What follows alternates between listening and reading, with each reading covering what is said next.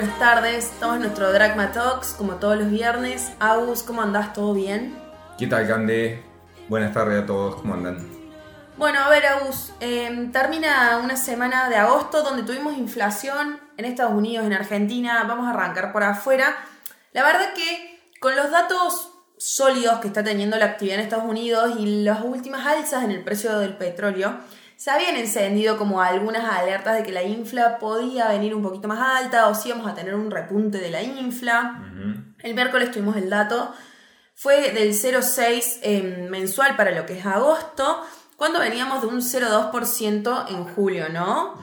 Pero la verdad que cuando ves la interanual está en 3,7 y se esperaba un 3,6, ¿no? Para el interanual. No es mucho, el mercado medio que ni reaccionó. Yo creo que ya tiene incorporado que la infla viene aflojando de a poco, entonces veo que no, no, no alteró a nadie el dato, ¿no? Sí, yo creo que lo pasó sin pena ni gloria el dato. Los mercados Quizá mucho menos era más el cuco que otra cosa. Exacto, exacto, no, vino una variación ínfimamente más positiva de lo que se esperaba, pero nada muy grave. A ver, hoy todavía no tenemos los datos del cierre, pero el mercado está terminando marginalmente negativo, casi neutro, el S&P alrededor de un 0,18 negativo para esta semana y el Nasdaq un poquito peor, un 0,7 en este momento para esta semana, no es negativo. Pero bueno, medio que semana tranqui dentro de todo. Me acuerdo cuando salía el dato de infla y nos revolucionaba la semana, parece que eso ya no ocurre, ¿no? Es que básicamente un poco esa suba, digamos, ese dato de precios mm, peor respecto a lo, al anterior mes, digamos, tiene que ver con un poco los costos de energía que han subido. Exacto. Pero eh, si vos le sacás, eh, digamos, eh, energía de alimentos, el sí, vino, vino más tranqui. Con lo cual, si, si el tema energético se relaja, y también el componente alquileres dentro del IPC. Que, es bastante rezagado, sí. rezagadamente a la baja. Sí, sí. Creo que por ese lado, por lo menos, todavía el mercado no se preocupa. Sí, el mercado ya tiene incorporado esto, que alquileres es rezagado, que la energía también te hace el índice mucho más volátil. A ver, entonces yo creo que ya... No es una vuelta a resurgir de la infla por ahora. Por ahora. Con lo cual esa fue la lectura y ese fue el resultado, digamos, del impacto en precios. Así que perfecto, mejor así que no haya pasado nada raro. Ni hablar, ni hablar. Eh, yo creo que afuera, esta semana un poco para irnos... Sí. Cuando, que está, cuando está relativamente, digamos, tranquilo los mercados, son los momentos a veces para hacer algunas reflexiones o, poder estudiar un poco más de fondo qué es lo que sucede, digamos. Sí, y no, y no estar full concentrado en, tal cual. la volatilidad o el lío del día a día. Exactamente. Entonces, esta semana hablábamos que una parte de la, de la deflación o de la, de la tranquilidad de precios que podría haber en términos de Estados Unidos y el resto del mundo, puede venir de China. ¿Por qué? Porque China, con todos sus problemas, su manera y un yuan mucho más devaluado, digamos, la manera que tiene de, digamos, de sobrevivir es vendiendo más y lógicamente lo tiene que hacer en términos más baratos, con lo cual eso le va a traer deflación al resto del mundo. Ni hablar. Ahora, pero veíamos una estadística de estos días la participación de China en el crecimiento global llegó a ser 43% por allá por 2007, 2008. Sí. Y, eso, eso ya no es lo que era. China hoy participa del 18% de crecimiento global. Bueno, sobre eso esta semana tuvimos novedades del Banco Popular de China, que bajó el ratio de requerimientos de reservas a los bancos 25 puntos básicos, ¿no? Es la segunda vez en el año que tomó esta medida y llevó la tasa de reservas a los bancos a un nivel del 10,5%. A ver, yo creo que de esta manera el, gobierno está buscando aumentar y mantener los niveles de liquidez, ¿no? Dentro de un marco de medidas por reactivar su economía de manera cuasi desesperada, por así decirlo. A ver, yo creo que ellos esperaban que la reactivación fuera mucho más rápida de lo que está haciendo en este momento. Igual no pude entrar en profundidad, pero por lo que leí por encima, vino unos datos chinos buenos en términos industriales entre esta mañana, noche, algo así. Así que eso, a lo mejor China podría arrancar. No ser tan malo como todo el mundo esperamos, digamos, Pero también otra cosa que estuvimos mirando fue tecnológicas. Tecnológicas, Que son el boom de este año. A ver, la verdad que son las que nos están empujando los índices al alza. Eh, la inteligencia artificial es la estrellita, la joyita del año. Entonces, creo que amerita una charla por ahí, ¿no?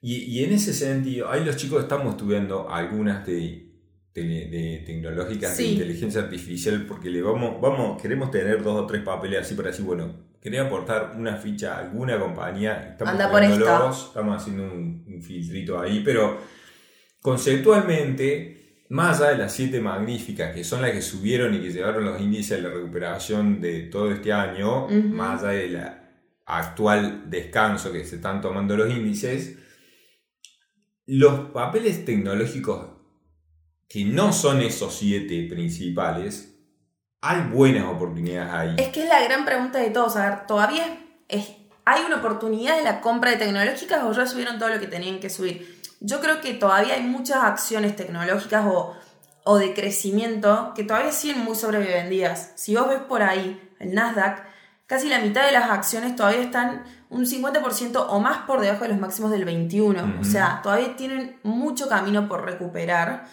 Y yo creo que la clave va a estar en eh, saber seleccionar papeles buscando por ahí oportunidades ¿no? hay papeles buenos. Hay papeles muy buenos, entonces creo que esa es la clave. no arrancar. Exactamente.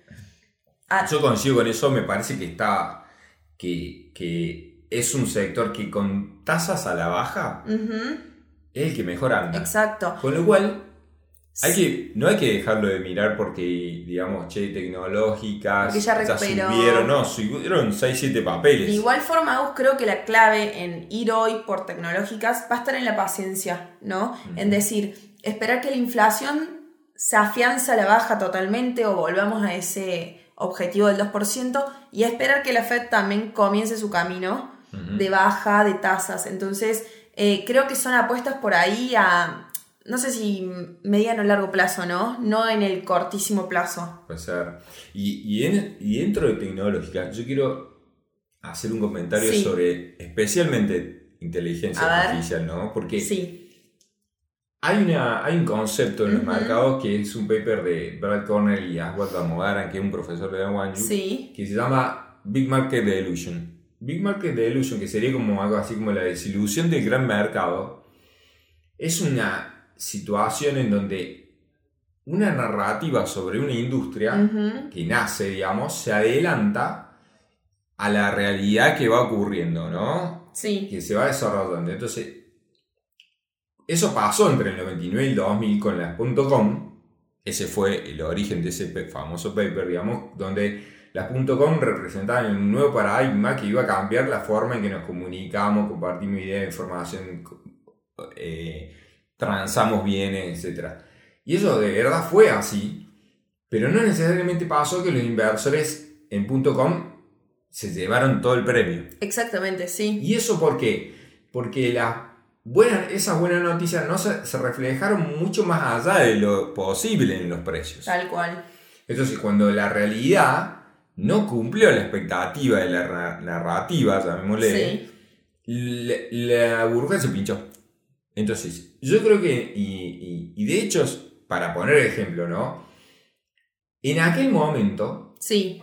en los máximos de 2007, las top 10 compañías del 99 de tecnología, o de internet, mejor dicho, .com, eh, cuando después llegó 2007, para el 2007, ninguna había superado al Standard Poor's. Exacto, sí.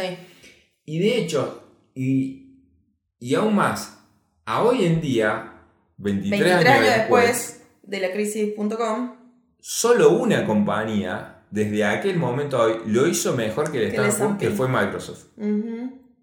Bueno, yo creo que ahí es clave la selección de acciones. Tal cual. Pero también, ojo con la selección de acciones y no cerrar los ojos y decir, hay que comprar inteligencia artificial. Porque, cuidado, porque en ese sector específicamente, yo creo que sí es hay, son grandes las chances, las chances de que haya un big market de election. Sobre todo creo que, a ver, cuando, a ver, la inteligencia artificial, si bien ya viene hace un tiempo, es bastante nueva, es como si fuera una nueva industria en la rama tecnológica, entonces, hasta que se termine de afianzar y, y, lograr su lugar, la depuración de empresas va a ser muy amplia. Entonces, las que hoy parecen súper consolidadas y, y, como vos decís, están en el top 10, por ahí de acá 5 años no existen o quizá existen, pero los pagaste carísimo. Porque ya están en precios hoy. Exacto. Sí. Ya muchos me dirán Nvidia, quizás pueda ser, ¿no? Y algunas otras más. Pero bueno, yo quería decir una buena y una mala en tecnológica. ¿qué, buscaría y qué, con qué tendré cuidado, ¿no? Y, y si querés con eso, si querés vamos a Argentina, que tanto nos gusta hablar en estos tiempos y que tan difícil eh, horizonte vemos hacia adelante. Tuvimos de vuelta dato de inflación acá también. Vino pésimo, ya vamos a hablar de eso. Pero el mercado esta semana lo hizo bien. El Merval está cerrando alrededor de un, más de un 7%, ¿no? Medio en CCL. Entonces fue como un respiro después de varias semanas em, complicadas para el mercado argentino. Vino la inflación. Pésimo. 12,4 el dato de infla para agosto altísimo, es el más alto en... A ver, para que tengas una idea, en la salida de la convertibilidad 2001 ni siquiera la inflación llegó, era del 10, algo, ¿me entendés? Entonces, hace más de 20 años que no vemos una inflación tan alta y preocupa un poco, ¿no?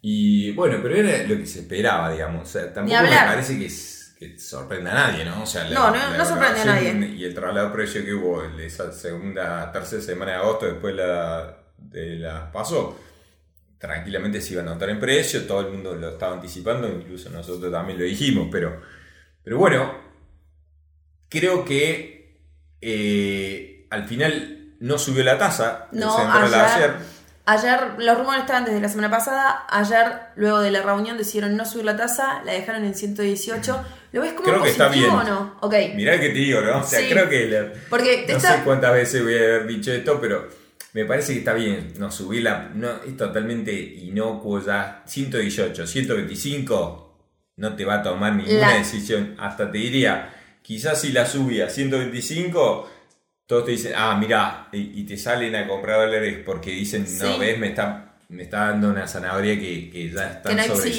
Entonces, no, no me parece que esté malo no subir la tasa.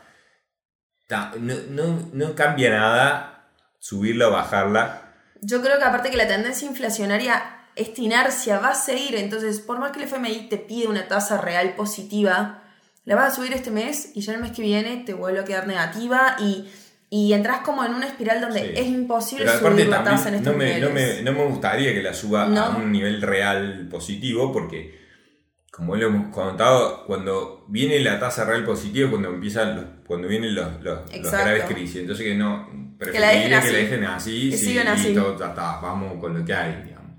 Pero sí, todas las medidas fisco, digamos, las medidas fiscales y la, el plan platita 4 o 5, no sé qué número será ya, sí me parece que eso va a ser, es una inflación que se va a, materializar, en, los próximos seis meses. Exacto. La mayor parte quizás sea eh, octubre, noviembre y diciembre.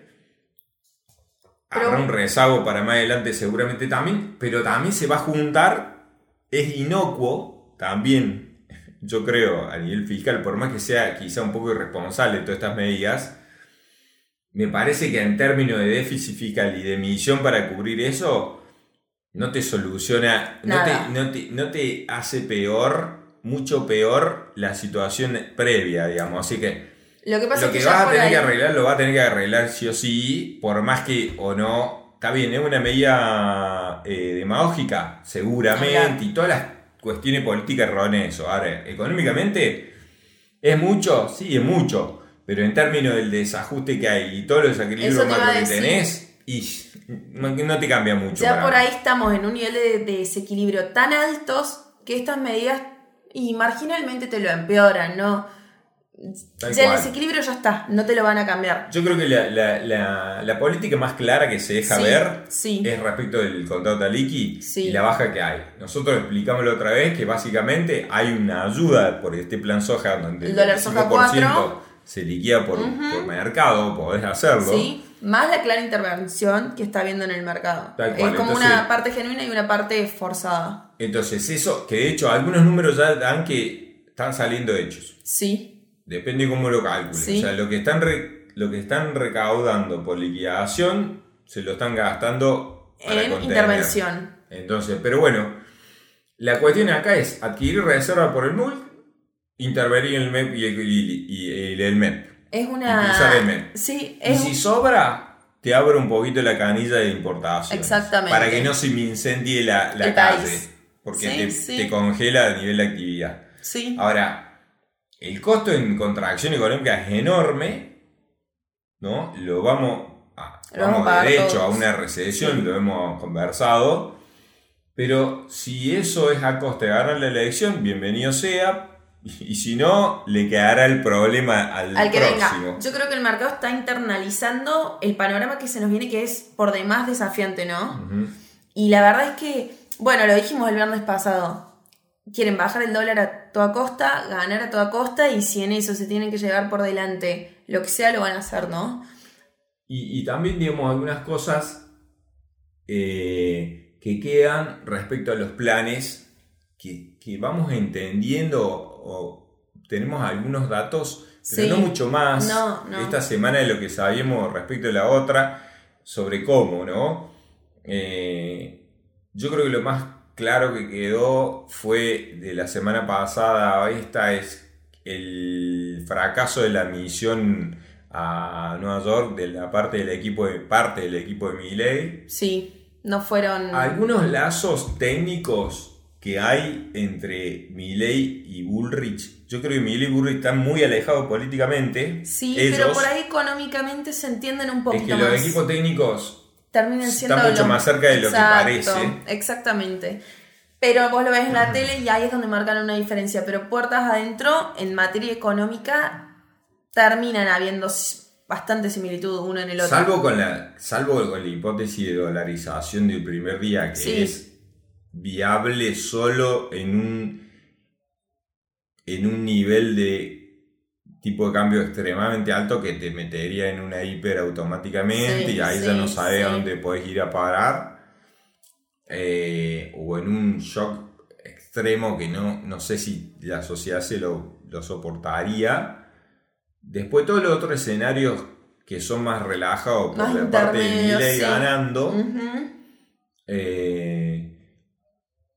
llevan a pensar de que podría haber algunas cosas del plan de Bullrich o del equipo de Bullrich que le servirían a, ambos. Yo aparte lo que creo es que por ahí Milei, en el caso de que gane, no va a tener, a ver, necesariamente por una cuestión de cámaras, diputados, de senadores, va a tener que aliarse con alguien si, si quiere terminar gobernando. Entonces, de ahí yo creo que van a llegar, no necesariamente un acuerdo público, pero a un cierto acercamiento entre ideologías, entre ellos dos, para poder llevar a cabo algún plan económico de acá en adelante, porque si no, no van a tener mucha En posibilidad. términos técnicos se podría dar tranquilamente, sí. Yo creo que sí.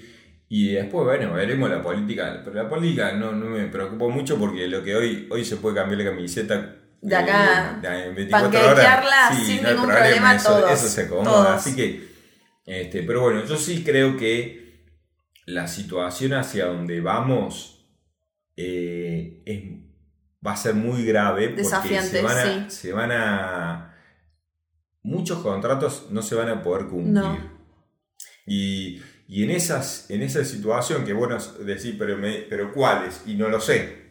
¿Y por dónde va a explotar? Y no sé. Entonces, los interrogantes son tan grandes que vos lo, lo único que puedes hacer es prepararte para una situación de, de, de riesgo por cualquier lado. Con lo Nosotros cual- lo, lo repetimos en numerosas ocasiones, no hay cobertura Ujú. perfecta, hay que tratar de, por más que em, por momentos las coberturas aflojen o en términos de rendimiento, hay que mantenerlas. Ujú. El- es muy caro hoy dejar de tener coberturas. Y ha ¿no? funcionado. Han funcionado en agosto, las coberturas brindaron lo, lo que se esperaba, ¿no? Entonces, yo creo que como no sabemos por dónde puede venir, por dónde puede explotar la bomba, hay que seguir acá. Al pie del cañón, Al pie del cañón. todos los días. Perfecto. Agus, la semana que viene, por si alguien no recibió la invitación, me gustaría invitarlos a todos. El jueves estamos haciendo un evento en conjunto con Galileo, ¿no? En la Bolsa de Comercio, así que es donde va a venir Carlos Pagni a hablar, bueno, de la macro coyuntura, qué esperar ahora en las elecciones, así que si a alguien le interesa participar, nos avisa, le pasamos el link de inscripción y estamos a disposición de todos para conversar, charlar, debatir y nos vemos el viernes que viene, ¿te parece? Como no, hasta la próxima semana. Un abrazo para todos. Buen fin de semana, nos vemos.